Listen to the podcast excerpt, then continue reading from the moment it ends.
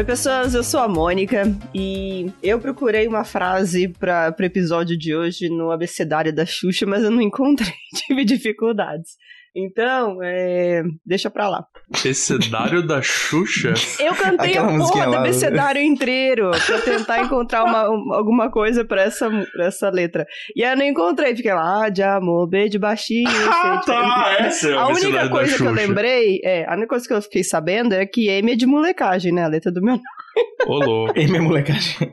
É M é molecagem, N natureza. Ah, tá bom, passou. Tá bom. É. Tá ruim, mas tá bom. É, é o que temos para hoje, gente. Paciência. Fala pessoal, aqui é o Sato e Cara, só brocha quem transa. Nem sempre o erro é ruim, saca? Você só vai errar se você fizer. Assim, erros são aceitáveis. Então, tudo bem. A gente vai falar só de erros hoje e só erra quem faz. Ah, sim. Eu gostei da versão de só brocha quem Embora o time não seja bom, eu acho que você não estava fazendo aferência sobre nenhuma informação que apareceu nova sobre alguns desvios desvios de verba. de função de verba. Tem isso também, né? Embora tem sem querer, né? Foi bem. Embora sem querer. Bem, né? é. É, tem gente, tem gente que precisa de ajuda médica. E tem gente que põe ajuda médica na conta do exército. Opa! Que? Quem? Né? O que aconteceu? Oi, não sei o que você tá falando. É. Fala pessoal, aqui é o Pedro Pasquini e antes tarde do que nunca. E com essas três frases que a gente eh, falou aí, vocês já com certeza devem saber qual que é o tema desse episódio. Né? Difícil, hein, porra? Porra. É.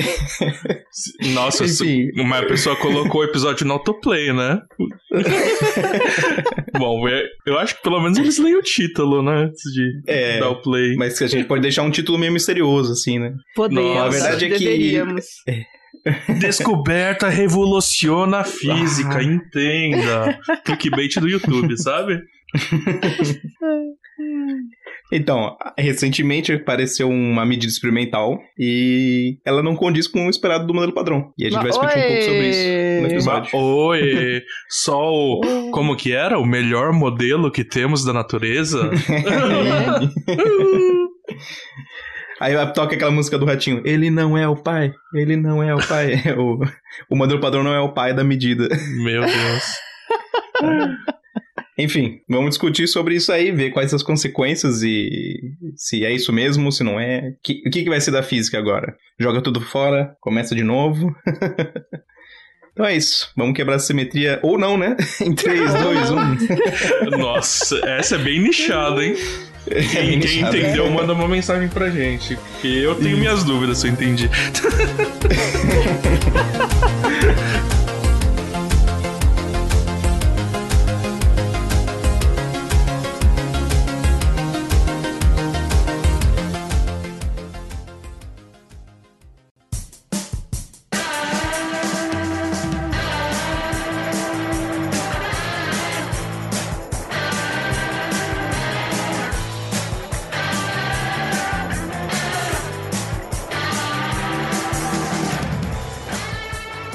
E aí, galera, o que temos para hoje? Bom, primeiro acho que a notícia, né? a notícia, né? O a notícia fala, né, o paper, né, ele fala de high precision measurement of the W boson mass with the CDF2 detector. Então, basicamente saiu esse paper semana passada, saiu na sexta-feira, e é um paper que traz uma medida que super Que é pra gente nova. ficar com o fim de semana, né, roendo unha e estressado. Falei, como assim? Ah, mas eu, eu tava super calmo. Não, eu tava eu na praia. Eu não me estressei muito, não. Eu só li Aí hoje. eu vi fotos do, do, do, Sato na praia. Se você não segue o Sato no Instagram, vai lá que ele posta fotos ah, é na praia, gente. É, só que lá não tem Já muita tem... DC, não. Não tem muita divulgação. É mais minhas Mas tem coisas. fotos do Sato na praia. Tem fotos é. minhas sem camisa, se quiser. Ui. Nossa. O, esse artigo já, olha, eu tô, eu tô, olhando aqui, tem a métrica. Acho que foi baixado quase 100 mil vezes já. Uau! E, tenho... é, menos de uma semana. Pois é, Nossa, é, então já tem 25 dias. citações. Oh, louco, 25 citações, mas, mas como que eles conseguiram passar pelo peer review pra conseguir publicar? Não, não, é, é 25 citações do archive, né? Ah, então, ok, ok. Ah, ah, então é até pouco. mas são dois dias. em dois dias tem 25 citações. É. Mas, é, então, então esse, esse artigo saiu na sexta, né, e foi finalzinho da tarde aqui, teve, foi acompanhado de um seminário aqui no Fermilab, né, explicando sobre é, os resultados que eles chegaram, né. Mas o rolê todo é que, uh, né, o, a medida da massa do, do, do bóson W, né, a gente consegue ter ela, é, teoricamente, né, vinda por tudo que a gente conhece do modelo padrão e etc. Então, esse era um, o valor de massa que a gente né, tinha previamente calculado. E aí vários experimentos, desde não sei quando aí, estão tentando, estão medindo essa massa do, do, do, do bóson W e né, nenhum ainda tinha atingido uma boa é, precisão. Então, né, saiu esse novo resultado aí bem preciso. E o problema é que, vamos dar spoiler? Não, não vamos dar spoiler, né? Pode dar. Não, mas eu achei engraçado você falando que a precisão não era boa. Assim, claro que a precisão agora é melhor, mas assim, considerando os dados que eu vi em cosmologia, a previsão, tipo, os dados antigos eram ótimos, assim. Ah, sim, é. né? Eu tô, eu, tô, eu tô, fazendo a conta aqui, deixa, só, só pra vocês terem uma ideia do qual que é a diferença aqui. Peraí. É, antes a precisão era de na massa do, do W era de 0.02%. e agora a precisão é de 0,01%. Então melhorou do fator 2, basicamente. Né? Olha.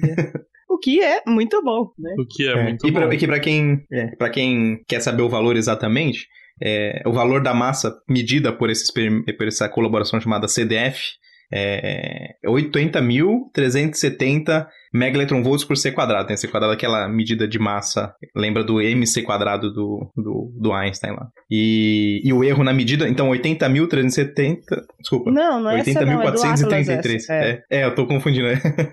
então, a medida do CDF é 80.433 e o erro é 9. então, é 9 em 80.400. É isso que é o 0.0%. E, e a medida anterior, desculpa, eu não ouvi. A medida anterior era 80.370 e o erro era 19. 19.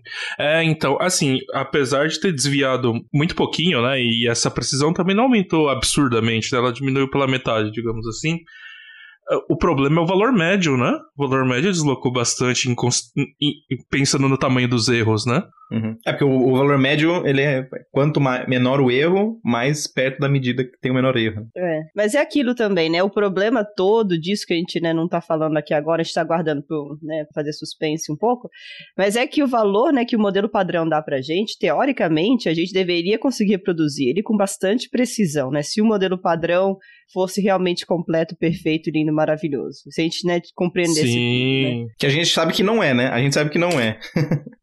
Ah, é, a gente vale, já sabe que vale não é. É, tem... é. é. então, aliás, eu tinha ficado até puta, porque tiveram alguns, é, alguns meios de comunicação que falaram, ah, agora sim a gente tem uma medida, né, que realmente coloca em choque, coloca em xeque né, o modelo padrão. Não, Neutrinos filho, ali. Opa, você né, nunca me gente... viu, prazer. Matéria escura. Exatamente, né? Tomar no cu, né? Tomar no cu. A gente tá aqui ralando, né? Fazendo experimento de neutrino à torta e à direita, porque justamente esses caras já falaram que o modelo padrão não tá ali, né, 100%, né? Mas, bom.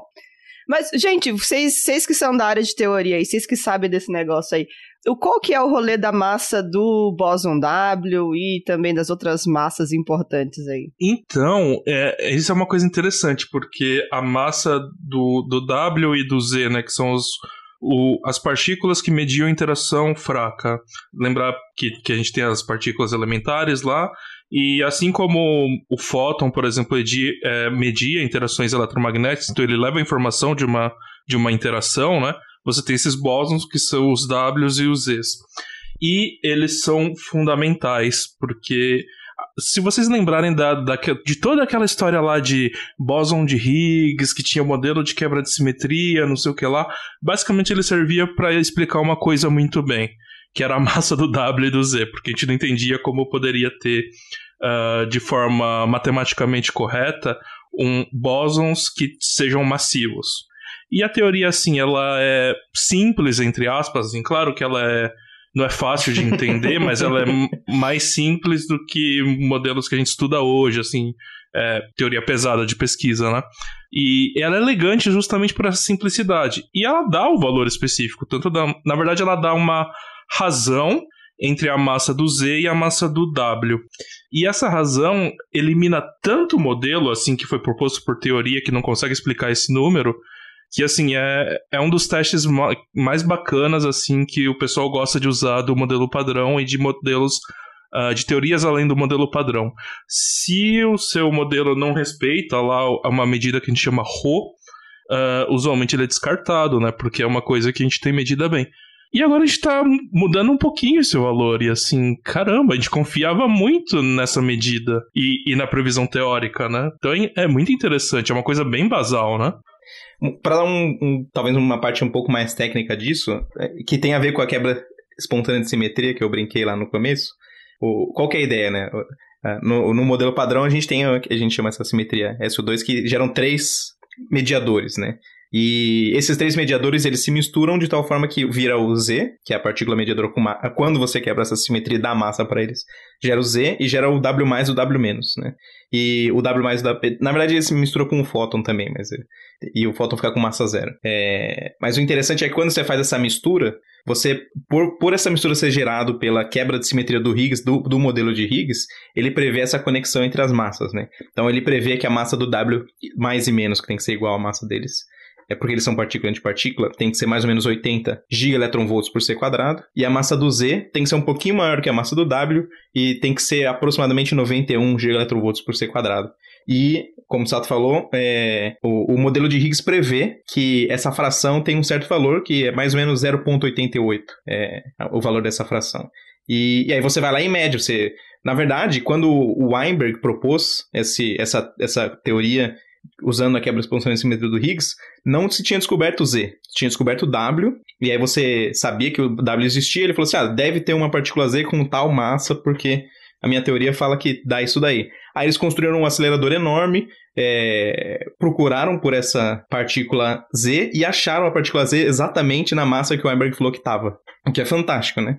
É, o, você achar um, você prever que tem uma partícula com aquela massa e achar a partícula com aquela massa. Então, a, a, previsão dessa fração entre as duas massas é uma vitória enorme do modelo padrão. E o que a gente vê à medida agora é que, embora seja ainda seja uma vitória, porque as duas massas são muito próximas do valor que ele prediviu, é, não é exatamente o que o Weinberg é, previu antes. Né? E tem algumas coisas interessantes, assim, porque o, o Pedro falou, né? Uma medida, sei lá, 80.400 e outra 80.300 e tem uma, tipo, tem uma diferencinha aí, mas é mais ou menos isso. Então, a diferença é 100 Aquele 0,01% é vagabundo, né?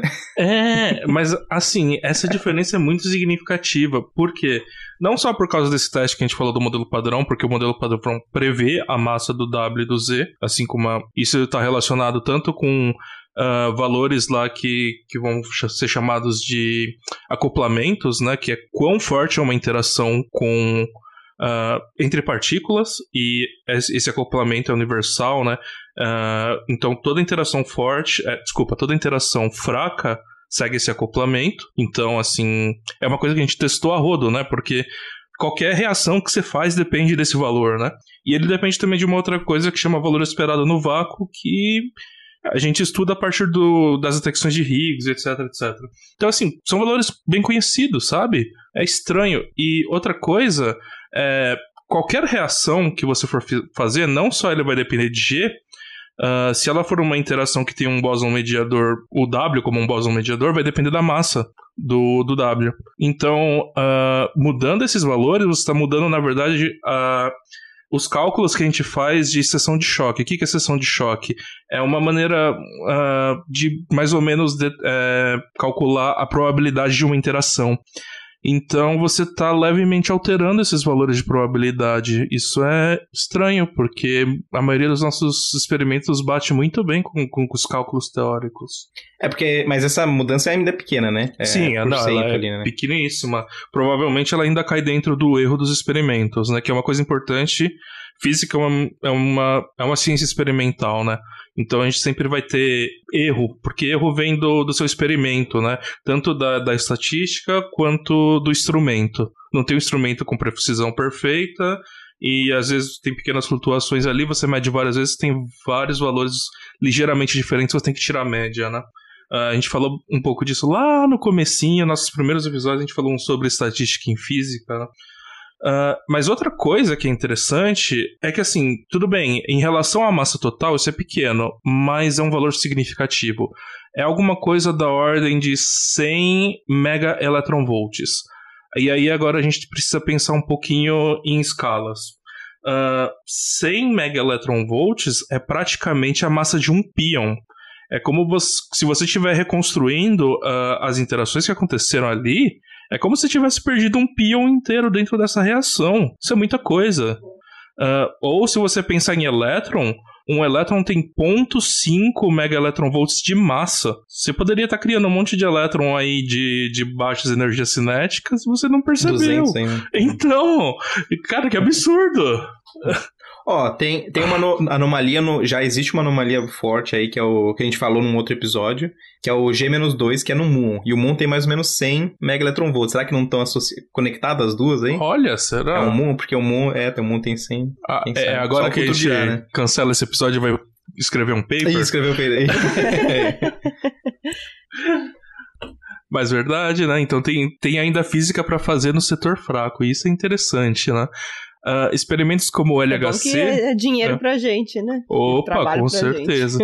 Não, desde que, sei lá, o Higgs propôs o modelo dele lá, e o Weinberg e o Salan. esqueci o nome do outro cara lá. O Weinberg, o Salan e o. Glashow. Glashow, é. Eles pro propuseram um modelo padrão, vamos dizer assim. É, é, a gente está buscando física nova e não acha, né? Não acha, mas recentemente, aí, nos últimos três anos, começou a brotar um monte de coisa estranha, vamos dizer assim, anomalias, coisas que a gente não esperava. Eu, eu estou, eu estou muito mais esperançoso do que quando, há três anos atrás, que eu achava que a gente não ia descobrir nada novo. Eu estou esperançoso que no futuro aí a gente cons consiga mudar o paradigma do modelo padrão, graças a esse monte de medida nova. Hein? Quem sabe com os neutrinos envolvidos uhum. também. Uma coisa que eu acho bacana é que no começo, assim, pega lá a época de construção do LHC e de outros aceleradores de partículas. Pessoal apostou muito que a física nova ia sair do setor de quark, né? Na parte forte, etc. Tanto que esses experimentos são colisão de prótons, né? Uh, e se usava mais experimentos que só têm interações fracas para fazer medidas mais precisas, porque aí você tem menos ruído, você gera menos partículas, né? Então, normalmente você tem uh, aceleradores de partículas que chocam elétrons e pósitrons. E aí, essas, como o elétron não tem carga forte, é, não tem carga de cor, tem uma interação a menos para acontecer e menos coisas surgem, né? Mas o que a gente tá achando. Isso, o, é. o, o, pró, o, próprio próton ele é formado de vários quarks. Né? Verdade, né? então... sim, tem toda uma estrutura, né? Ele não é, é uma partícula elementar. Exato. E o, e o, e o quark tá se mexendo ali dentro, então você não sabe exatamente qual é a velocidade do quark Sim. quando ele interage. Então é muito mais complicado fazer com próton do que com o Assim, claro que tem algumas vantagens. É, talvez seja um pouco mais fácil fazer um feixe ali bastante energético de prótons, né? Uh, tem vantagens nesse sentido, né? Conseguir mais energias e tal, mas os dados são muito mais limpos com elétrons. Uh, e agora a gente tá vendo que tá surgindo física nova, na verdade, no setor é, fraco, né? Então é coisa com muon, agora no W. Então, de repente, uh, os próprios neutrinos que a gente estuda, e tem muito experimento de neutrino surgindo agora, né? Então, talvez aí tem a coisa muito interessante para se desenvolver aí com, com, com, modelos de interações fracas. Eu acho isso fantástico. E, bom, era, era um pouco até com o que eu trabalhava no doutorado. Inclusive, essa medida do W ia mudar um limite que eu tava calculando lá na época. Ah, é? Caramba. Sim, é. No, tem vários modelos para gerar massa de neutrinos, né? E um deles usa um, uma coisa que a gente chama de tripleto escalar, é um tipo de partícula e aí mudaria qual é a, a, massa que ele pode ter, o limite de, de não só de massa, mas de valor esperado no vácuo, porque ele também quebraria a simetria e aí você teria um, nossa, ia ficar menos restrito. Nossa, não, não, você pode usar o contrário, você pode tentar usar esse seu modelo para explicar a anomalia do Então, é, então, porque você está dando mais liberdade pro valor esperado da segunda partícula. Olha, se eu ainda tivesse fazendo pesquisa, tinha tinha um paper aí. Com várias estações, né? Sim. Mas então, assim, ó, se eu tô pensando no meu modelo em particular, cada pessoa que tem um modelo diferente, assim, vai ter implicações vai é, imensas ou não, dependendo do, do, modelo, mas assim, todos os modelos vão ter que ser recalculados. Não, e não só isso, o pessoal fazia modelo antigamente com essa medida do ROA. O ROA basicamente dá o quão diferente é a previsão do modelo padrão para a fração do, da massa do W do Z é, é, o, quanto que, o quanto que pode ser diferente da, dessa previsão do modelo padrão. E todo mundo assumia que não pode, praticamente não pode ser diferente, porque você media e sempre dava uma medida precisa e muito próxima do modelo padrão. Né? Então todo mundo que tinha a cabeça que estava fazendo modelo sempre pensava assim: ah, eu tenho que fazer um modelo que não difere muito do modelo padrão. Então todos, ou todos não, mas a maioria dos modelos que foram construídos aí no, nos últimos, sei lá, 5, 10 anos, sempre tem essa mentalidade. Não, essa fração tem que ser igual ao do modelo padrão, não posso estragar essa fração. Aí chega anteontem e eles medem uma, uma faz uma medida que que difere do modelo padrão justamente nisso que todo mundo achava que não tinha como ser diferente. E aí é, tem que mudar toda uma mentalidade de, e de aí, construir o modelo. Houve burburinhos em todas as salas de café de todas as universidades que tem um departamento de física no mundo. é. Mas, gente, é, o CDF é um experimento meio antigo, né? É, tá soltando Veio... dado agora, assim. Não, é, pois né, é. né, os dados, na verdade, for, terminaram de ser coletados, acho que em 2012, né? Então o CDF ele rodou. 10 anos atrás. Né, então, isso aí terminou, né? Então o CDF rodou de 1985, eu acho, até 2012. E o resultado que saiu de Que foi quando passada... descobriram Higgs, né? 2012. 2012 é quando descobriram Higgs, né? Então, é, quando mas o LHC foi no CERN. É. Então, sim, os, sim. Os, os, os, detectores aqui no Fermilab, eles né, ajudaram, né, colocando constraints, né, para as medidas do Higgs, né? Então, apesar da gente... Né, constraints é limites, né? Limites é isso aí. na medida. Obrigado. Eu tava procurando a palavra, mas demorou para sair. Então ele, né, colocou ele, as uh, os experimentos aqui do Fermilab, com, porque assim, né, o Tevatron, ele era, né, antigamente, antes do LHC, ele era o maior acelerador de, acelerador de partículas do mundo, né? Então, as coisas que acontecem hoje em dia no LHC, antigamente aconteciam aqui no Fermilab. Né, o Tevatron é o acelerador, né, o equivalente ao LHC, e é, no, no Tevatron a gente tinha dois experimentos que olhavam para as colisões de partículas né, dos feixes em dois pontos diferentes do, do, do acelerador. Um deles é o D-Zero, né, é o experimento D0, e o outro é o CDF, que é o Collider uh, Detector at Fermilab, que é o CDF, é o, o CDF. E esses dois experimentos, né, eles são equivalentes ao que são o Atlas hoje em dia, né, ao LHCb, Alice.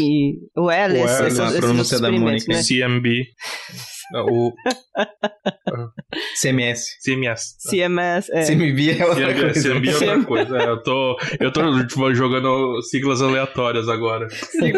alguma vai dar certo. Alguma não, desculpa, gente. Ó, ó, só, pra, só pra não confundir. Tem quatro grandes experimentos no LHC.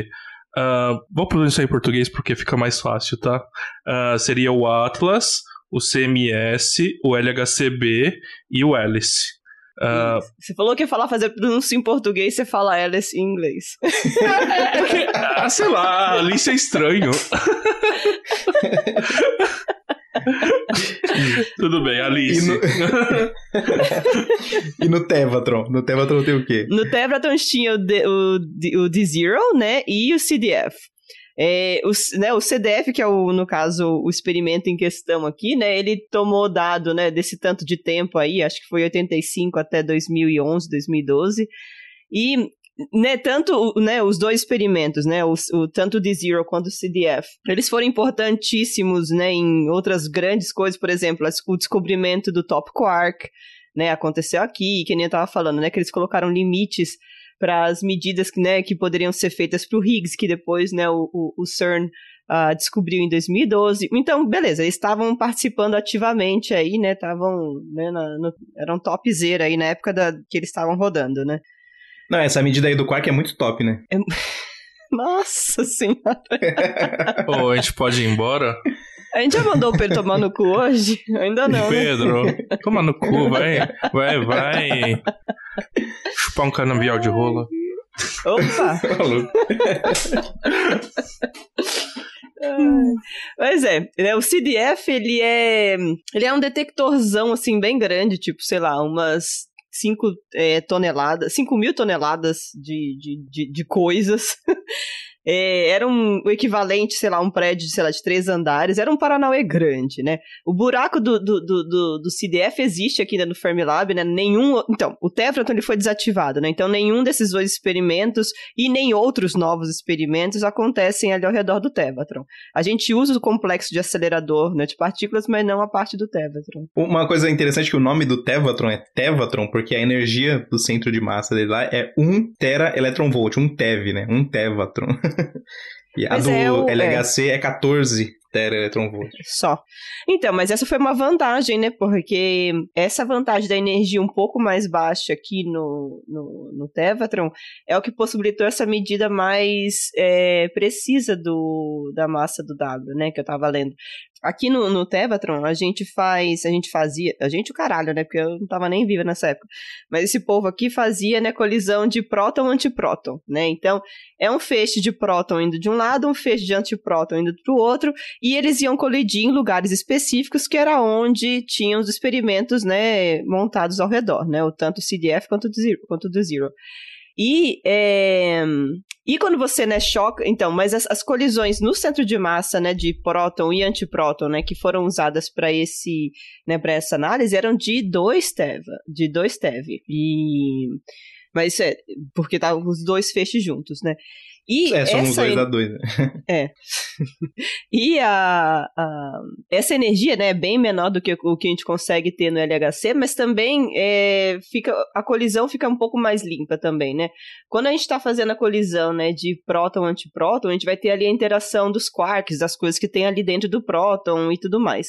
Nas energias do, LH, do, do LHC, a gente vai ter também gluons participando do rolê todo aqui, do rolê todo ali na- das interações, o que vai, o que vai complicar mais em termos de é, da resolução do, do, do negócio mesmo. Agora aqui a gente tinha só a participação de quarks, do- né, dos prótons, só, só os quarks participavam ativamente da, da, da colisão aqui, que foi, que foi olhada aqui no Tevatron. Então, por isso que o resultado daqui é um pouco mais preciso do que o foi o do Atlas, e foi por conta dessa energia ser um pouco menor. Para colocar alguns números, né? A, a Mônica falou, né, que são 2 tera electron volts no, no Tevatron. Ah, a última tomada de dados do LHC foi 14 TeV, né? Que é 7 em cada feixe, então dá 14 no total. Quer dizer, não é assim que faz a conta, mas. Mas é, mas é assim que a gente tá fazendo. Não, é, é porque os, os dois prótons têm a mesma massa, né? Ah, A energia ok, final, ok. É, simplificando, por causa de ter a mesma massa, dá, dá pra fazer assim. Porque o vento está soprando para o lado direito. A conta sai assim. É. Só que assim, se você estiver fazendo IC aí em partículas ou alguma matéria, não faça isso que eu fiz, tá? Você vai ter que justificar por que, que dá pra fazer isso. É, Mas então, assim, é bem. É, uma ordem de, de, de grandeza de diferença. É uma energia considerável, né? Uhum. mas era o suficiente porque eles precisavam ver aqui para pro, pro W, né? Então, é, mas aí é isso. Esses detectores, né, eles são... o Tevatron, ele é um rolê... Tem uns 6 km de circunferência. É um negócio circular que tem uns 6 km e alguma coisa de circunferência. É um troço É grande. 6.28.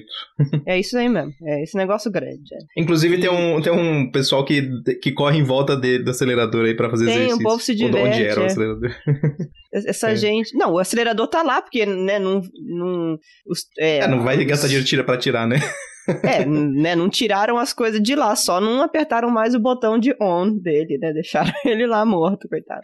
e da minha sala do, do, do laboratório eu tenho a vista pro Tevatron. É bonito. É. O que, que eu ia falar também? É, Então, e nesse, nesse acelerador, é, a gente conseguia acelerar partículas, né, até tipo 99,99, alguns 9% da velocidade da luz. Então, são energias, assim, muito altas, né, o CERN consegue, né, atingir é, energias ainda maiores, mas Mais é um rolê, assim, mais noves depois da vírgula, mas é um rolê, assim, né, bem, bem doido. E aí esse Tevatron, ele fica. é, é, como que é o nome? no subsolo, né? Tá procurando a palavra para underground, eu achei. Então aí fica no subsolo. O CDF, né, esse detector aí que a gente vai falar né, agora, então ele na verdade são camadas de detectores ao redor de um ponto, né? Então, tá lá os dois feixes, eles estão cada um circulando, né, num sentido dentro do, do anel do, do, do acelerador, do colisor, e eles vão se chocar ali, né, alguém calculou para eles se chocarem ali bem no meio do experimento, bem no meio do detector. E aí o que acontece? Esse detector, ele é construído com várias camadas, assim, radiais, né, para tentar cobrir o que, que vai sair dessa colisão. Então, esses dois feixes estão vindo de um de, la um de um lado, outro do outro, vai bater ali no meio do caminho e por conta do tanto de energia que está envolvido, né, são, né, lembra que massa é energia e essas coisas, várias partículas vão sair do mesmo ponto e essas, essas partículas elas vão passar por diferentes uh, partes do detector, né? Cada uma delas vai conseguir é, fazer uma parte de uma, uma, coisa diferente, né? Tem um que é, é, é melhor para é, ver uh, o traçado das, de leptons, né? Elétrons, por exemplo, muons. Tem outro lá que é o calorímetro, que vai absorver a energia das partículas e vai falar o quanto de energia que elas depositaram ali no experimento. E com tudo isso, a gente consegue ter informação da colisão que aconteceu ali dentro, né? E nesse caso, né, que a gente tinha, né, de aniquilamento de era quark anti-quark, né, que ia virar o W e o W em si, ele ia também decair em outras partículas e essas outras partículas que a gente ia conseguir detectar, né? No caso aqui do experimento, as partículas que a gente tava, a gente, eu gosto de falar a gente, que eu me sinto envolvida, né? Parece que eu sou importante no negócio. Mas esse povo aqui, né, eles estavam é, olhando para decaimento do W tanto em é, elétrons mais neutrinos ou muons mais neutrinos, né? Tem esses dois uh, canais possíveis, né? Então eles estavam olhando para esses dois casos. E esse tanto de camadas. Oi. Ah, é, não, eu ia falar que esse canal é um pouquinho complicado, porque você não detecta o neutrino no final das contas, né? É, você só é consegue detectar o elétron e o muon, né? É, é um... Então, porque. as, você perde as... uma parte da informação, né? Você perde uma parte da informação e é. Mas, mas eles conseguiram colocar limites ali, né, com relação ao as coisas do neutrino, olhando para conservação de momento e essas coisas que aconteciam ali dentro, né? Mas é, porque o neutrino ele vai sair dali, só que ele vai sair qualquer dire... vai sair para várias direções possíveis, né? Não tem uma direção certa. E aí você vai colocar o detector de neutrino aonde, né? e esperar é, é pela um, boa vontade. Um neutrino do... só é muito difícil, é, é, não, é esperar pela boa vontade do neutrino resolver. Faz aquela piscinona de argônio em volta do acelerador. Né? pra ele, né, pro neutrino resolver se ele quer interagir ou não.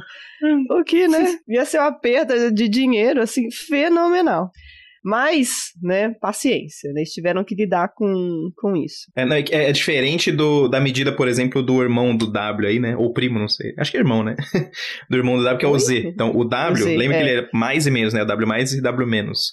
Então, ele só pode cair, decair para um lepton carregado e um lepton neutro, né? Então, um neutrino é um lepton neutro e o elétron ou o muon ou tal é um lepton carregado para conservar energia. Então, uma partícula de, de carga negativa decai para uma partícula de carga negativa e uma partícula neutra no final. No final, você tem uma carga negativa é, no começo e no final. Né? O Z0, por exemplo, é mais fácil de você medir porque, porque ele é Z0 e decai em dois leptons carregados um lepton positivo e um lepton negativo. Por exemplo, um elétron e um pósitron. Né? Então, a soma das cargas no final vai ser zero e soma, as cargas iniciais era zero também e você consegue medir os dois elétrons, você consegue saber exatamente a energia do Z0. Então o Z0 é mais fácil de medir do que o W por causa disso. Mas o Z0 também podia ser um dos, uma, é uma das fontes de background aqui, né? Sim, porque às vezes você pode perder, né? É, é porque né, mesmo que decaem né, em partícula, em, em lepton antilepton, mas talvez um dos leptons vá embora. Talvez você não viu um dos leptons, né? E Sim. aí Ou, e o Z0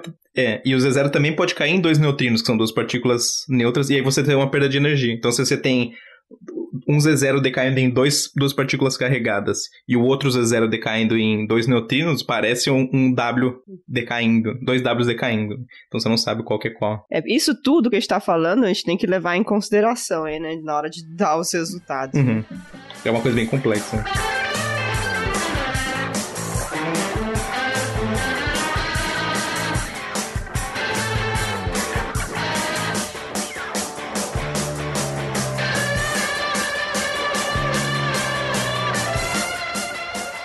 Então, mas voltando um pouco pro, pro resultado, vocês sabem por que demorou tanto essa análise?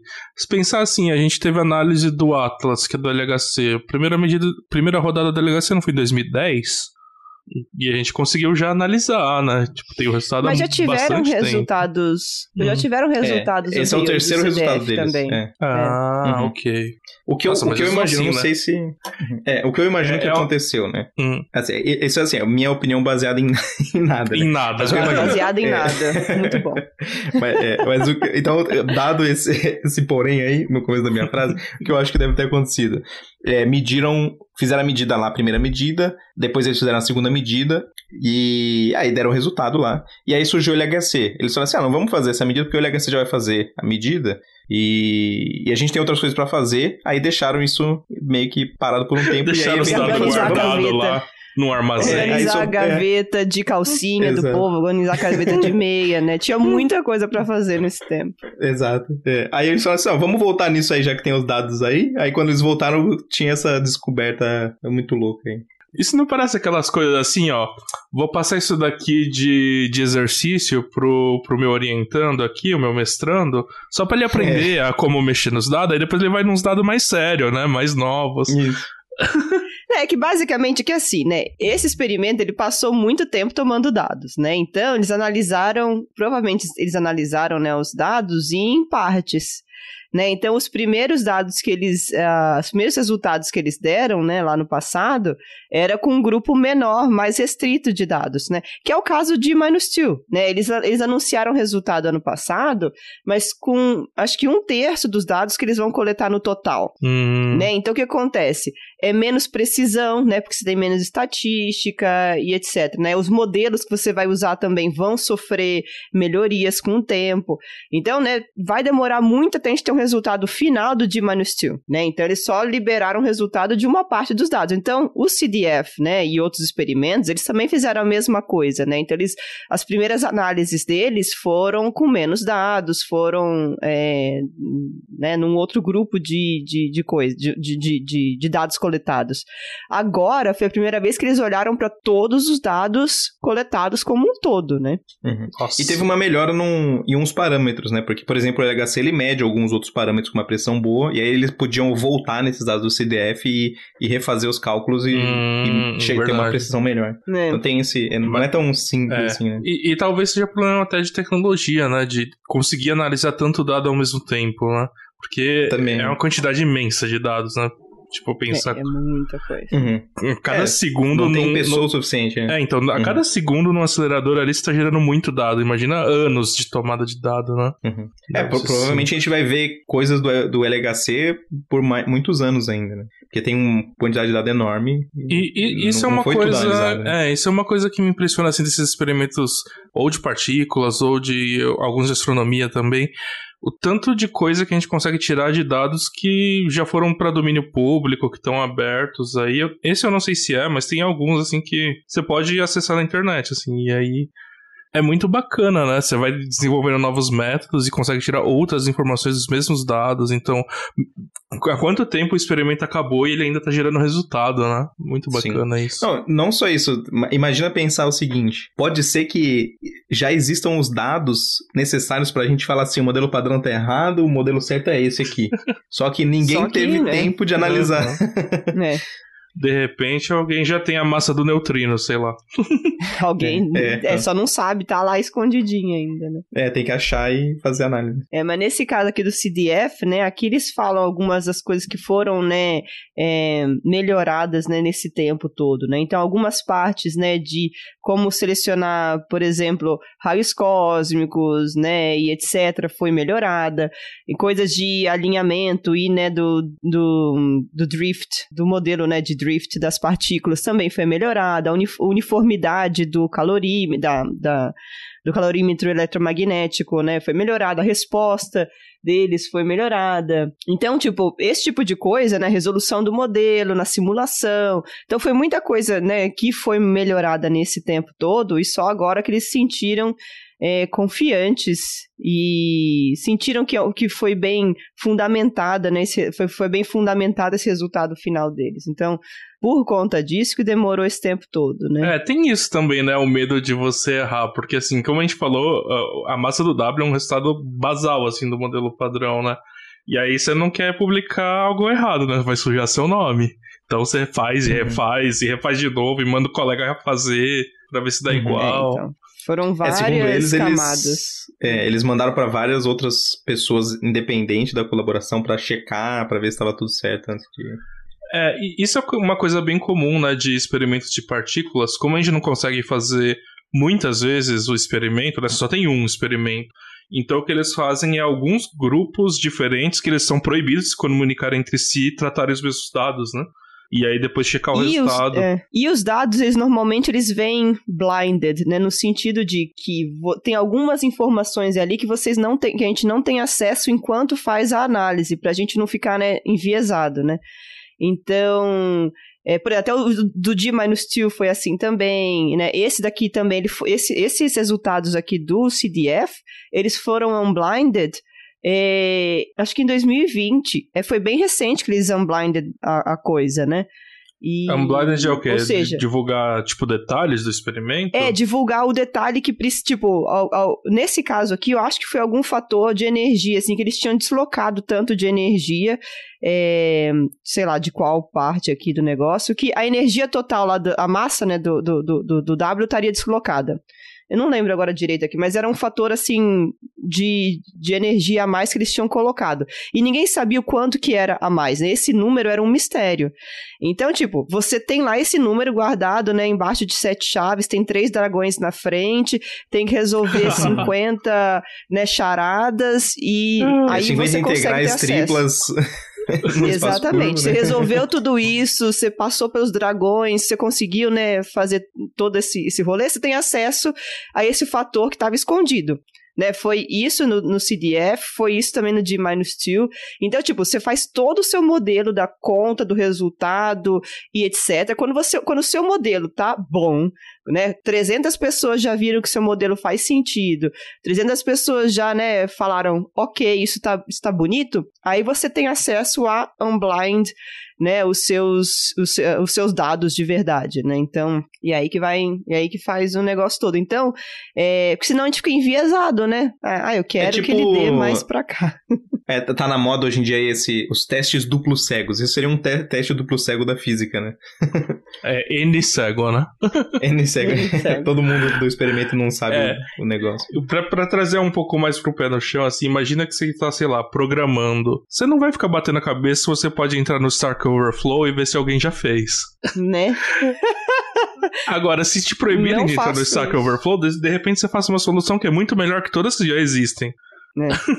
então é um pouco isso, né? Exatamente. né? Ver quais são as soluções diferentes e métodos e resultados que as pessoas obtêm e depois comparar eles, né? É. E isso, vale, isso valida, né? O, isso mostra que o modelo, né, realmente foi validado e etc, né? Que, né? Então, tipo, é, foi um resultado assim bem, bem fundamentado, né? Um modelo que foi criado para esse resultado foi bem fundamentado antes deles terem acesso aos resultados. Então, isso é bem interessante. Tem sempre esse tipo de coisa, assim, eu acho muito é meio sacanagem, ainda bem que eu não, não trabalho com análise de dados, né?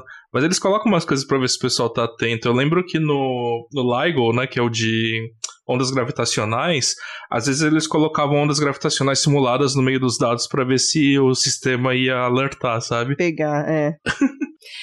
o que é bom também, né? Porque é aquilo, né? São pessoas, são seres humanos fazendo esse tipo de análise, né? E a gente caga, né? Inclusive. A gente faz bastante coisa errada e os códigos que a gente que a gente que a gente escreve também são passíveis de erros, então é interessante, eu acho, nessas pegadinhas aí, pra ver se a gente tá realmente fazendo o trabalho certo, né? Porque, imagina, uhum. depois e a galera. Confiança, né? É, então, é, exatamente. Mas imagina, a galera, tipo, a galera do ópera lá que achou o neutrino mais rápido que a da luz e já sai falando pra Deus e o mundo antes de, né, verificar que o que fez estava certo, né? Se o cabo, o cabo tava conectado, né? O cabo tava. Se o cabo conectado. tava conectado, né? Então, tipo, é foda, é foda. E mesmo com todos esses cuidados, volta e meia tem um resultado que sai aí, e depois você toma mais dado ou faz alguma coisa diferente, ele some, né? Exatamente. Eu, eu tô muito animada pro próximo resultado de Minus 2, que vai demorar ainda um tanto. Completou um ano, né, o resultado de Minus 2 agora. Acho que o Fermilab tá dando um resultado legal por ano, né? Hum. ano passado, foi no começo de abril, foi do D-2.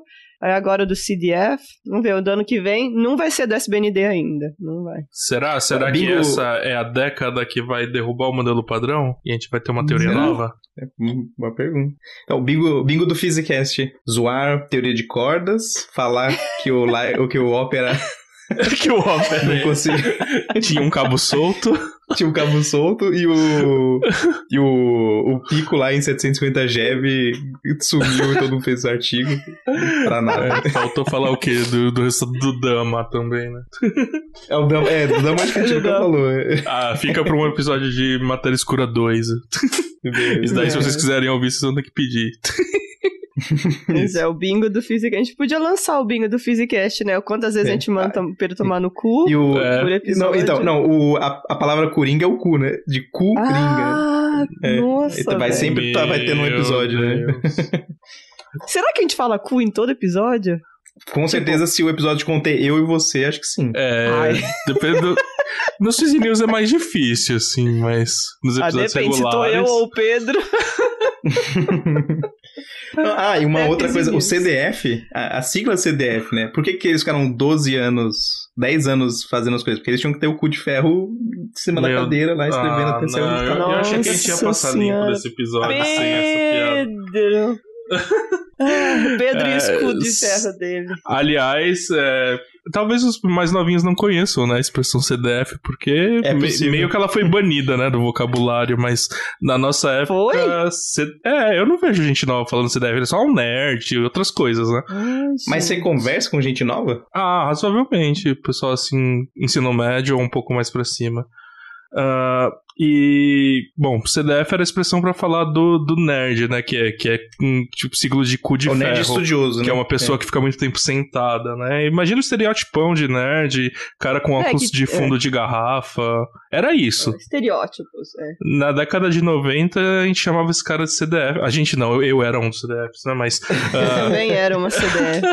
Mas então, assim, Mas, então, era, era, o termo usado e era bem pejorativo, assim, era bem mal visto você ser um CDF.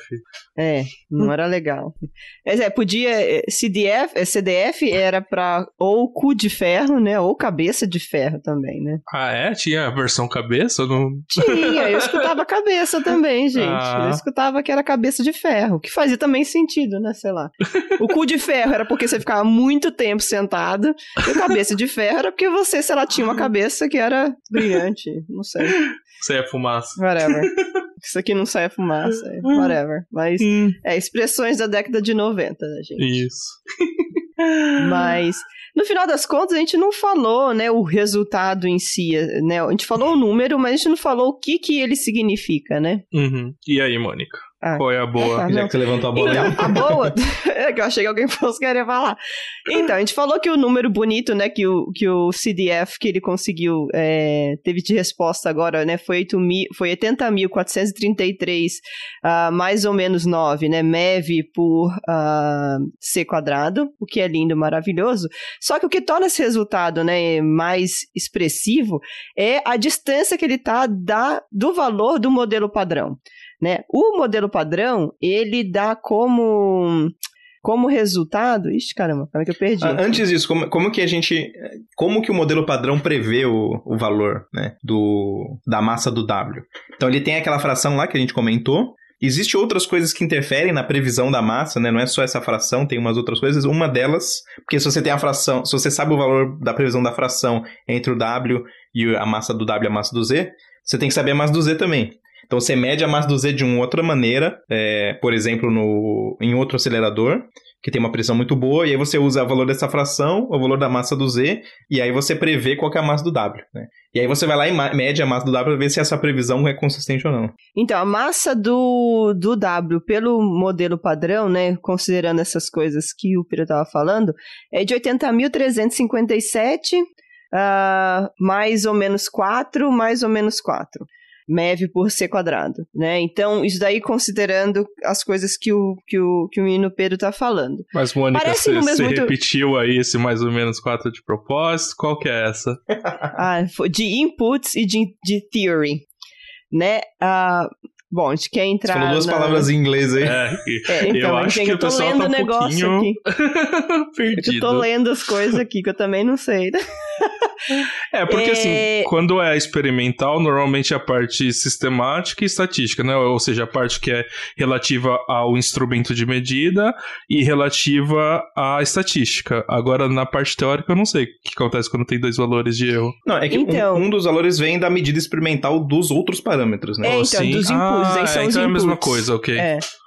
E o outro é, é da. Então, os in... hum. E o outro é da pró... de próprios fatores, né? De coisa da teoria, né? De é, aproximações que tem que fazer e etc.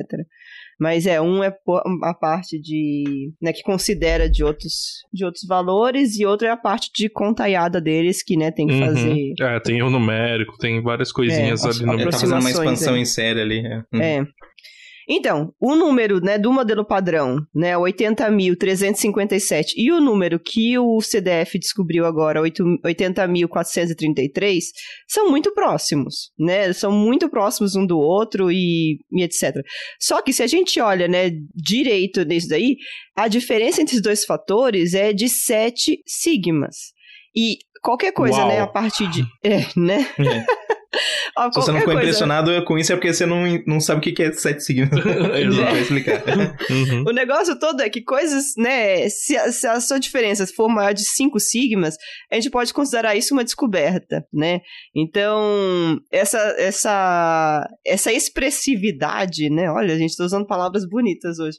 Essa, uhum. expressi essa expressividade, né, desse resultado vem justamente dessa diferença, desse valor de 7 sigma. Então, não ficou muito assim assim, de queixo caído. É, normalmente, quando a gente tá falando de erro, a gente tá usando uma coisa que chama distribuição normal. Então, o que que acontece? Uh, você tem lá aquela região de erro que a gente tá falando, sei lá, mais ou menos 7 em relação à média a chance de estar tá ali dentro é 67%, assim, normalmente. Não é 100% de estar tá dentro dessa, dessa faixa. Se você aumenta para 2 sigmas para mais e para menos, aí a chance de estar tá aí dentro é, se não me engano, 97%. Isso não é linear.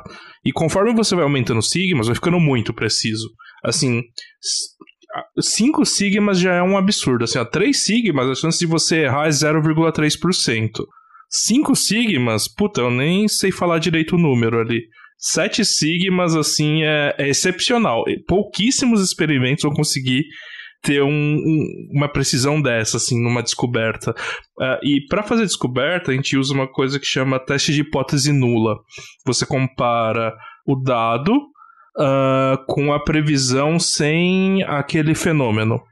Se você tiver é, desvios de sigma, né, assim, quão fora dessa região você tá, se você tiver pelo menos as 5 sigmas na física, a gente fala que é uma descoberta. Algumas outras áreas que não conseguem ter tanta estatística usam até menos. É, se você pega, por exemplo, áreas da saúde, é da ordem de 3 sigmas. Então, assim, 7 sigmas é para ficar de queixo caído, assim, é muito, é muito fora da previsão. Né? Agora, o que, que isso significa na prática? Hum. Tinha outro cabo solto? é, então. então. A primeira coisa que, que, depois... vem na nossa cabeça é isso, né? Será mas que a previsão que... tá correta? então, mas acho que depois de 10 anos fazendo as contas ali, o pessoal já teve tempo de ver se era cabo solto ou não, né? é. Então eu tiraria, né? Eu tiraria essa possibilidade de jogo, uhum. né? Uhum. É, mas pode ser que a nossa conta do modelo padrão não esteja totalmente é, certa. Né? Pode ser aí que, é a segunda etapa da negação né? da realidade, né? Que é os, os teóricos acertaram as contas lá com os dados do experimento? Ou o pessoal não é da física? De acer... Não é, não é nem questão de acertaram as contas, mas tipo, é, os teóricos eles sabem de todos os fatores que tem que entrar nas contas. É, tem isso, tem isso, isso. Porque, né, é aquilo. Essa teoria, né, esse, esse resultado teórico que, que vem direto do modelo padrão, leva em conta tudo que a gente conhece, uhum. né? Ou que esse povo que faz as contas aí conhece.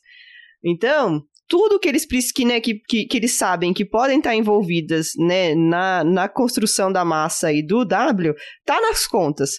Só que, se tem uma diferença muito grande, né, muito expressiva entre o, entre o valor experimental e o valor teórico, né, é aquilo, ou a medida experimental tá errada, né, ou uhum. é o uhum. cabo solto, ou é o aluno ali que esqueceu, né, de, de sei lá o que, de, de fazer o código certo, o aluno, no caso, eu seria essa aluna que ia fazer o código errado. Colocou uma vírgula errada no programa. Colocou uma vírgula errada no programa, exatamente, né. Só que, como a gente já falou, foram 10 anos de análise de dados, então eu imagino que todos esses possíveis erros, né, já tivessem, né, já, já foram tomados conta. Né? Então, Se fosse tipo... apostar, eu não ia apostar nessa hipótese. esse, esse é o meu ponto. Eu não estaria apostando no fato de que a medida experimental está errada. Eu apostaria no fato de que o valor teórico proposto não leva em conta tudo que existe uhum. né, na vida uhum. real. Porque o valor experimental, ele leva em consideração tudo que existe na vida real. A Sim. gente sabendo da existência deles ou não, né? A gente vê Verdade. todos os efeitos. Agora, a conta, a conta teórica, a gente precisa ter um pouco de clareza, né, no que está envolvido Sim. no processo. E aí pode ser que seja um, uma coisa que a gente não levou em conta, mas está dentro do modelo padrão, e pode ser uma pode. coisa que a gente não levou em conta por não estar dentro do modelo padrão, né? Exato. Ou seja, a gente tem uma abertura para novas físicas. Físicas novas! E, uh! Trabalho por mais tempo! trabalho. dinheiros caindo! Trabalho para fazer mais experimento, para ver se tem mais coisa fora, trabalho para fazer novos modelos, trabalho para pegar esses novos modelos e fazer previsões novas que tem que fazer novos experimentos para confirmar. E a física evolui assim, né? Então, na verdade, a gente fica morrer. muito feliz quando a medida dá diferente do, da teoria, né? Porque a gente fica. Mais trabalho. Ainda mais quando não é o, ainda mais quando não é o trabalho que eu tenho que fazer. e quando não é seu paper que caiu, né? Tipo. Né? Caralho. Então, então é. os próximos passos na física é alguém vai ter que fazer um outro experimento que teste essa hipótese, né? É, é, Testar a hipótese de é, que então, será que é a medida é, tá certa? será confirmar, que é a teoria? E aí depois vai surgir uma porrada de modelo. E aí a gente tá fudido Já surgiram, né? então, mas sabe qual que é o, só o que o negócio aqui? No resultado aqui que eu tô de olho aqui na, nesses últimos resultados, né, da massa do W, o CDF é o mais recente e está muito distante do modelo padrão. Só que os dois resultados anteriores, um do Atlas e um do D0, ou seja, o D0 estava no mesmo acelerador aqui que o CDF, né? Mas eles têm resultados que condizem com o modelo padrão. E eram bem precisos. E são condizentes também. entre si, né? São e condizentes, são condizentes entre, Isso, é verdade. né? Então, tipo, tem ainda pano pra manga aí. Sim. Estamos falando que a, a quinta força da natureza foi descoberta? Não, não estamos falando não. isso. Estamos falando que. Mas também é... não estamos falando que não tá, né?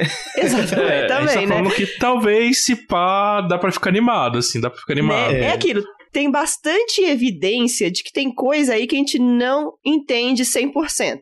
Assim como, né, os neutrinos estão aí para falar que a gente não compreende, que o modelo padrão não explica 100% das coisas que existem, né? As medidas do D-2 também estão dando evidências, né, de que talvez exista mais coisa por aí além do modelo padrão.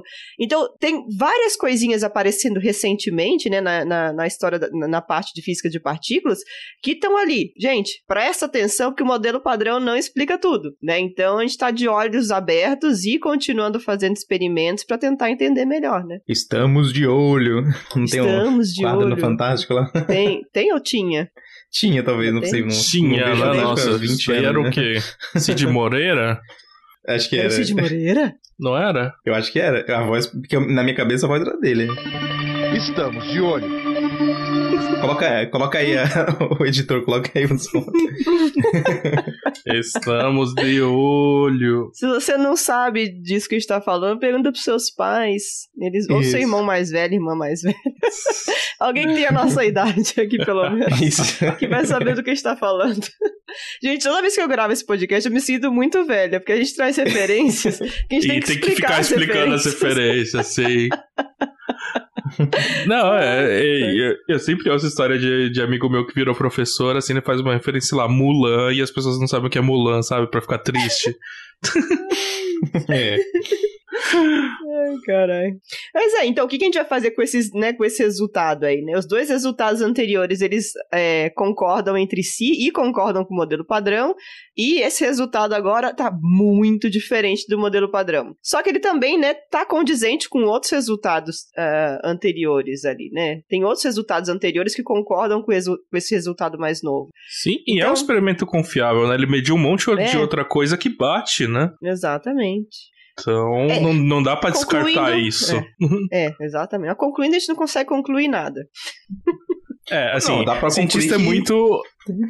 É, é muito desconfiado, né? Como, como tá dando muito diferente, provavelmente o próximo passo é ou refazer análise ou rodar mais experimentos que vão fazer a mesma medida e ver o que, que acontece. Mas se confirmar, confirmar, a gente fala, puta, já era, é esse daqui, Aí é hora de fazer modelo, amigo, porque o modelo padrão, é. pelo que eu entendo, o modelo padrão não vai segurar essa, essa pica, não, assim, não aguenta. O modelo hum, padrão hum, já aguenta. tá, né, barely segurando ah, as outras é, coisas aí, né? É, é, mais feiro, é mais furado que um é. queijo. É. o modelo padrão tá, a gente gosta dele, a gente tem um carinho bem especial por ele, mas, mas... ele tá chegando num ponto que tá difícil. É, é que os vocês experimentos evoluíram muito. O, é, não, vocês veem que é engraçado, o, os cientistas eles têm o sentimento assim, eu quero descobrir uma coisa que mostre que a física está errada. Aí eles montam um monte de experimento, trabalha, trabalha, trabalha para tentar achar é, alguma coisa. Aí, eventualmente, eles acham uma coisa que está diferente. Aí eles falam assim, não pode ser. E aí eles não conseguem comemorar que achou uma coisa diferente, porque eles falam assim, a minha medida está errada. É uma contradição ah, que você é, quer achar uma coisa que está errada, e quando você acha, você é duvida que é do que você também, achou. Né? Você, você, você tem o viés de confirmação, né? Você fica tanto tempo procurando que você vê coisa, que, onde não tem, né? Então você precisa uhum. ter essa cautela de será que é mesmo? Putz. Ou oh, faz isso, é uma coisa, não, faz é. aqui de novo. Tipo.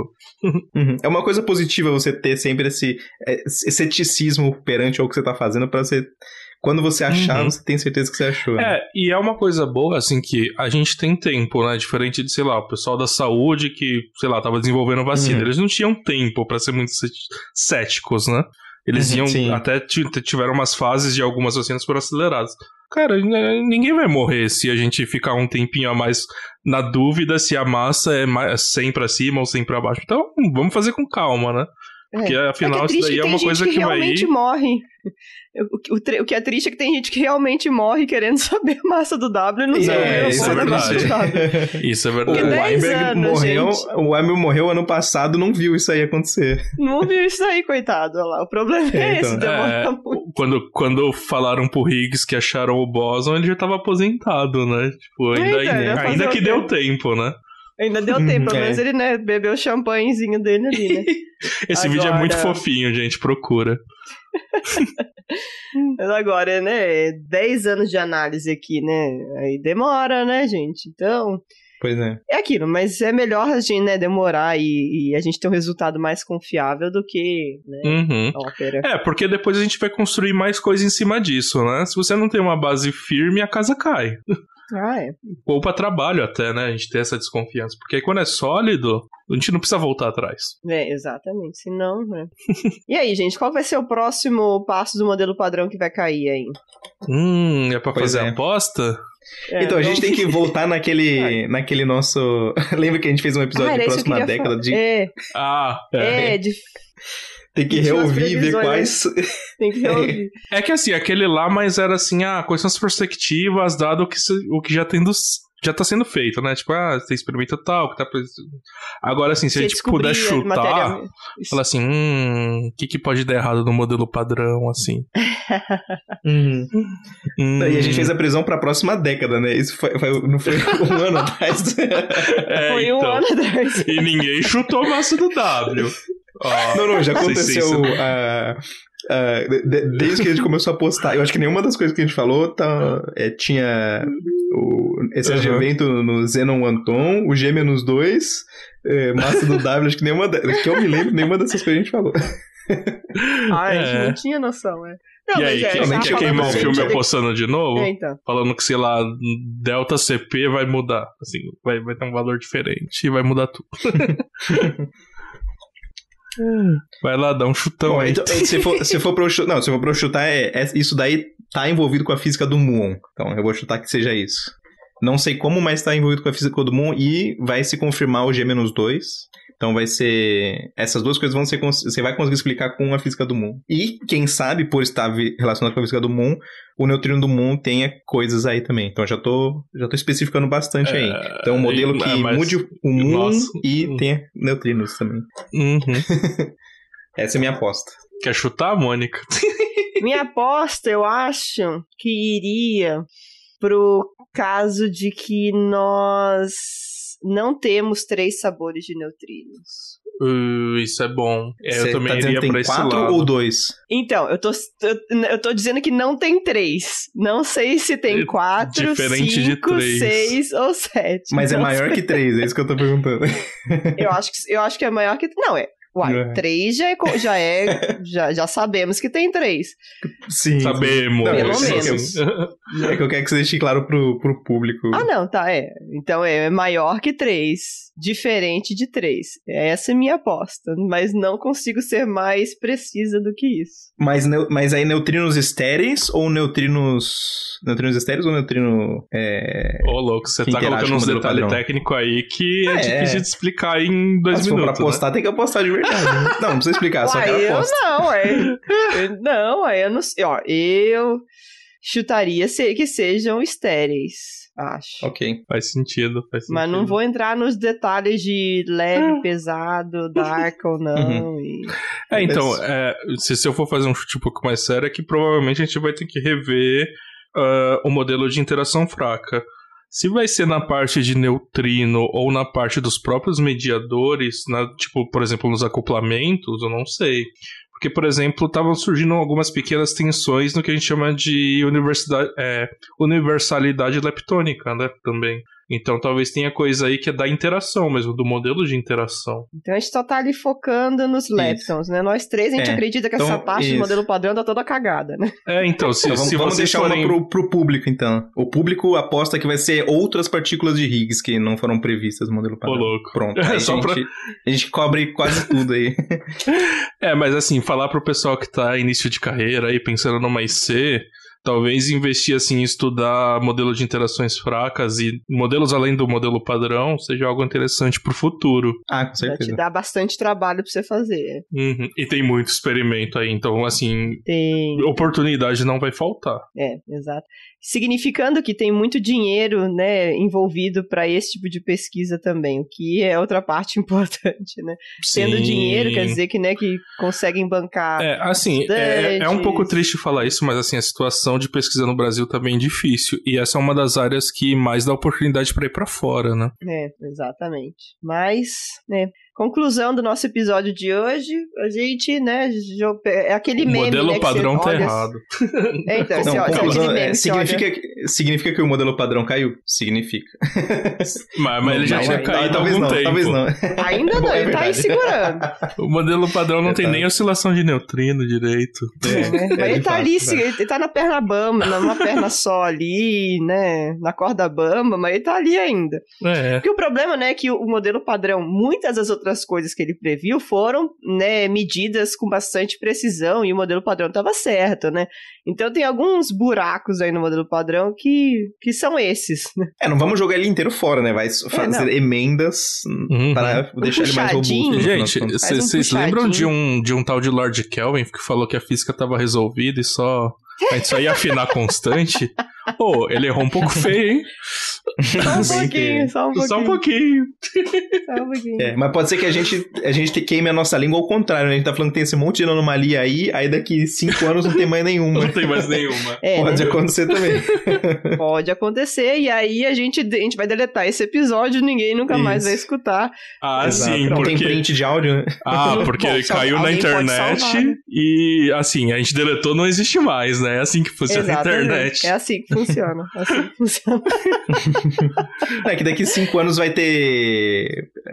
As pessoas vão conseguir simular áudio de, de quem eles quiserem, então não, a gente vai falar gente, que vai é ser alguém, alguém que fingiu ah, era a gente. Ah, no futuro alguém já de... existe os deepfakes. É alguém mas... de hoje pode então, fazer pronto, o download do nosso episódio, né? E, e, e gravar para e salvar para usar contra a gente no coloca, futuro. Né? Coloca né? na sua agenda, assim, no futuro, cobrar Physicast, assim, daqui 10 anos. Ai, caralho. Tinha, tinha um site, ó, isso é bem fora do episódio, mas tinha um site que era pra mandar e-mail pra você no futuro. Assim, Ah, tipo, mas eu dava pra mandar uso. anos no futuro. É, Eu- eu, mando, é futureme.org. Então, aí dá, Hum. dá pra fazer essas coisas. Eu, eu já recebi É, um então. que assim, eu falei, do que que eu tô falando? Porque assim, eu não deixei muito detalhe, sabe? Ah, você conseguiu fazer tal coisa? O que que era tal coisa? O que que era tal coisa? então, acho que o primeiro que eu me mandei pro futuro foi nesse naipe. Aí eu falei assim, nossa, que bosta de e-mail, né? Aí eu escrevi outros pra mim no futuro mais detalhados, né? tipo, minha vida tá assim, assim, assado. Olha, você gosta do fulano, olha, não sei o quê. Bacana. E Contextualizar. aí, né? é, contextualizar. é. E aí, eu recebi alguns desses, né, depois, e foram interessantes. Mas tem um que eu tô pra receber, acho que daqui a dois anos, eu acho. Uh, e há quanto tempo É. atrás foi mandado? X anos, não sei. Quatro, dois, Três, três, três anos. semanas, né? Três semanas, escrevi ontem. Ó, se você não viu pessoas que estão escutando a gente, faz esse, essa brincadeira aí. Obviamente, não tem nada a ver com o episódio de hoje, Sim, mas faz mas essa brincadeira de mandar. É, é interessante. Tipo, você manda um e-mail pra você mesmo no futuro, você escolhe lá quanto tempo, né, no futuro você quer receber: um, dois, três, cinco, dez anos.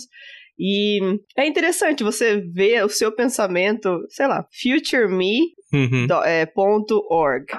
e aí você consegue se mandar um e-mail, é bem legal. Mas assim, detalhe, você acha que você vai lembrar, mas assim, pensa que, sei lá, cinco anos, No futuro. lembra, seus, seus perrengues são outros, sabe? É, Você não vai escreve lembrar. tudo detalhado, porque senão você não vai lembrar. É, não um é. sato. Você fez o- aquele negócio? Que negócio?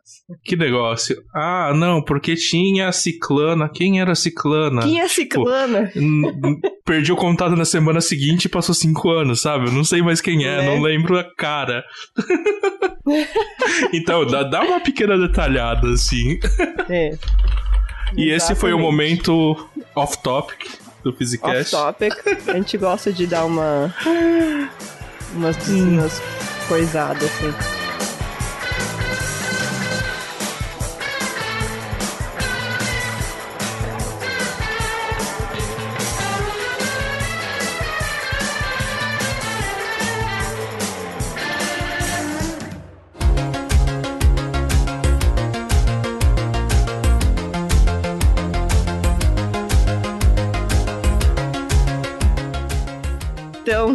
Esse daqui foi esse episódio com essa notícia que deu uma chacoalhada no mundo da física de partículas recentemente, apesar de não ser um Fizzy News, né? A gente trouxe essa Uhum. notícia fresquinha pra você. É, olha a gente só, né? precisou um pouquinho mais de um Fizzy News, que 20 minutos é muito pouco tempo. O negócio é, É. parrudo, Não, assim. é, exatamente. E foi uma medida que, né, pra gente que mexe com física de partículas, todo mundo ficou, né, oriçado aqui com essas. ah, com essa ideia de que, né, mais uma coisa contra o modelo padrão, né? Mais uma Sim. coisa, né, dando uma balançada Fo- no nosso Foi engraçado pra mim que eu vi umas pessoas comentando no Twitter, assim, e era no sábado, né? Aí eu olhei assim, mas aí eu tava na praia, eu falei, ah, deixa, deixa pra ler Deixa na, pra na semana, né? Acho que melhor não. Mas assim, eu tava na ponta do dedo, assim, pra ler, assim, ah, dá um tempinho aqui pra eu ler. Eu assisti o seminário na sexta, eu tava bem animada de ver, e foi, tipo, bem, bem interessante, né? Ver a animação, né, do pessoal do experimento, né, falando sobre esse resultado, né? Então é bem, é bem especial pra gente. E, e aí a gente trouxe pra vocês um pouco do que a gente sabe, que também não é muito, mas, né, o que a gente entende, o que, que isso impacta na nossa vida. Então a gente espera que vocês tenham gostado desse episódio. Pessoas, é, não esqueçam de seguir a gente nas nossas redes sociais. A gente tem conta lá no Insta, a gente tem conta no Facebook, a gente tem conta no Twitter. Vocês que gostam do, do Twitter, né? Vai lá falar com a gente, que a gente adora interagir com vocês. E também manda e-mail pra gente, né? No physicast.oficial.gmail.com e manda presente também. E pode mandar o Pedro tomar no cu, tá? É. Então é isso. Ô. Mas se quiser, entra no nosso Catarse lá e apoia o nosso Ah, é? projeto, né? Nossa, catarse.me barra Physicast, que toda contribuição é bem-vinda e ajuda a manter o nosso projeto. É, e tem algumas recompensas lá também, então vai lá no nosso Catarse e conhecer o que que, quais as possíveis maneiras de você contribuir e participar com a gente, né? Uhum. Eu ouvi falar que tem uma recompensa que é, que é secreta, assim, que não tá escrita lá no site, mas que se você Ah, é nude do contribuir Pedro, é nude do pelo menos 500 reais, você recebe algo do Pedro. Nossa, Mentira. gente. Assim, ó, é algo. Você só vai descobrir depois que você contribuir. Assim, é um Mas, ó, xingo, nego- né? O negócio do Pedro que você recebe é um negócio grande, viu? É, então vale a pena fazer a contribuição É secreta mentira. lá. É mas, mentira, mas é, meio mentira. fedido, Não é, assim, é, meio. Ô, louco. É mentira o quê, Pedro? Que não é grande, que é pequeno? É pequeno? Que não vai, que vai receber nada, mil. Tem que ir buscar, né? Tem que... Também não, também não. Não vai Pedro não contribuição na correio. rua. não, não. Ah, Muito bom. Bom, pessoal, esse aqui é um mais um Partícula Mensageira do Physicast. E antes de começar a falar um e-mail que a gente recebeu, eu queria agradecer, mandar um beijo, um abraço, é, um muito obrigado aperto a todos, os- um aperto de mão, ou o que você preferir, a todas as Nossa. pessoas que contribuíram com o catarse do Physicast até agora. É, então, muito obrigado, Carlos Casper. Muito obrigado, Pedro de Holanda. Muito obrigado, Thiago Shibana. Shibana. Tibana, Tibana. Chibana. Ah, tá. É que tá, é que tá em, em japonês aqui e depois tem uma, a tradução, então é difícil de falar mesmo. Hum. Muito obrigado, Inoue. Inoue, é. É, acho que só tem essa- esse nome aqui. Uhum. Enfim, muito obrigado, Inoue. Muito obrigado, Nathan Valentim. Ou Muito Natan. obrigado, Eduardo. Nathan, pode ser Nathan também. É. Muito obrigado, Eduardo de Matos Pereira. Muito obrigado, Ana de Medeiros Arndt. Ah, outro nome difícil de pronunciar. Aninha. Aninha do blog É, Ciência da Unicamp. É, é, mas eu, eu, eu sei ler o nome dela. não sei pronunciar. Muito obrigado, Gabriel Augusto dos Santos. Muito obrigado, Caio Brunialti. Acho que é assim o nome dele. E muito obrigado, Júlia Marcolan Teixeira. Todos contribuíram ao Uhul, nosso projeto. obrigada, gente. Um Uma coisa que a gente tem que abraço. fazer com essa gente. Só, nossa, um abraço pra dividir essa galera toda, Sato. É um abraço coletivo. Se junta ao mesmo tempo. Mas uma coisa que a gente podia fazer era tentar aprender a falar o nome desse, desse, desse povo É. bonito, né? Se você quiser aqui. que a gente pronuncie certo, manda um áudio pra gente com o nome Boa. com a pronúncia correta. E a gente Agora recebeu um e-mail, Pedro, é isso? Exato. É, um e-mail do Lucas Freire. Olá, Physicaster. Estava escutando o episódio número 017 do Physi News e, por sinal, curti bastante o episódio. No entanto, por volta do T igual a 38 minutos, foi dito que quem toma talidomida nunca mais pode ter filhos. Essa informação está incorreta. Ó, quem falou dessa informação tem que checar, mas eu acho que é, era o entendimento da pessoa. Bom, enfim. Eu tomo talidomida devido a sequelas rancênicas e me informei com a minha médica que futuramente posso sim ter filhos, depois de parar o uso do remédio, é claro. Ainda é possível confirmar essa informação na bula do medicamento. Aí ele deu o link da bula aqui. Eu acredito que se você botar no Google talidomida bula, deve achar, né? Que diz que a prevenção da gravidez deve ser feita por quatro semanas antes do início do tratamento, durante e também quatro semanas após o término do uso do medicamento. Isto é, depois de quatro semanas do término do uso do medicamento, não é mais necessário prevenir a gravidez. Gostei muito do episódio, um abraço. Então tá aí o recado do, Hum. do Lucas. É importante, gente. Obrigada, sempre que Lucas. vocês verem que a gente passou alguma informação errada, corrige mesmo que o importante aqui é passar informação de qualidade, mas a gente, às vezes a gente acaba se perdendo, ainda mais quando é uma coisa que é totalmente fora da nossa expertise, né? É, eu não lembro se eu participei desse episódio, mas fica aqui as nossas desculpas pela informação incorreta. Exato. E nosso agradecimento pela correção que a gente recebeu. Verdade. É isso aí, pessoal. Um obrigado a todos os contribuintes do Catarse, obrigado ao Lucas pelo, pela correção e até mais. Um super beijo. Tchau, tchau.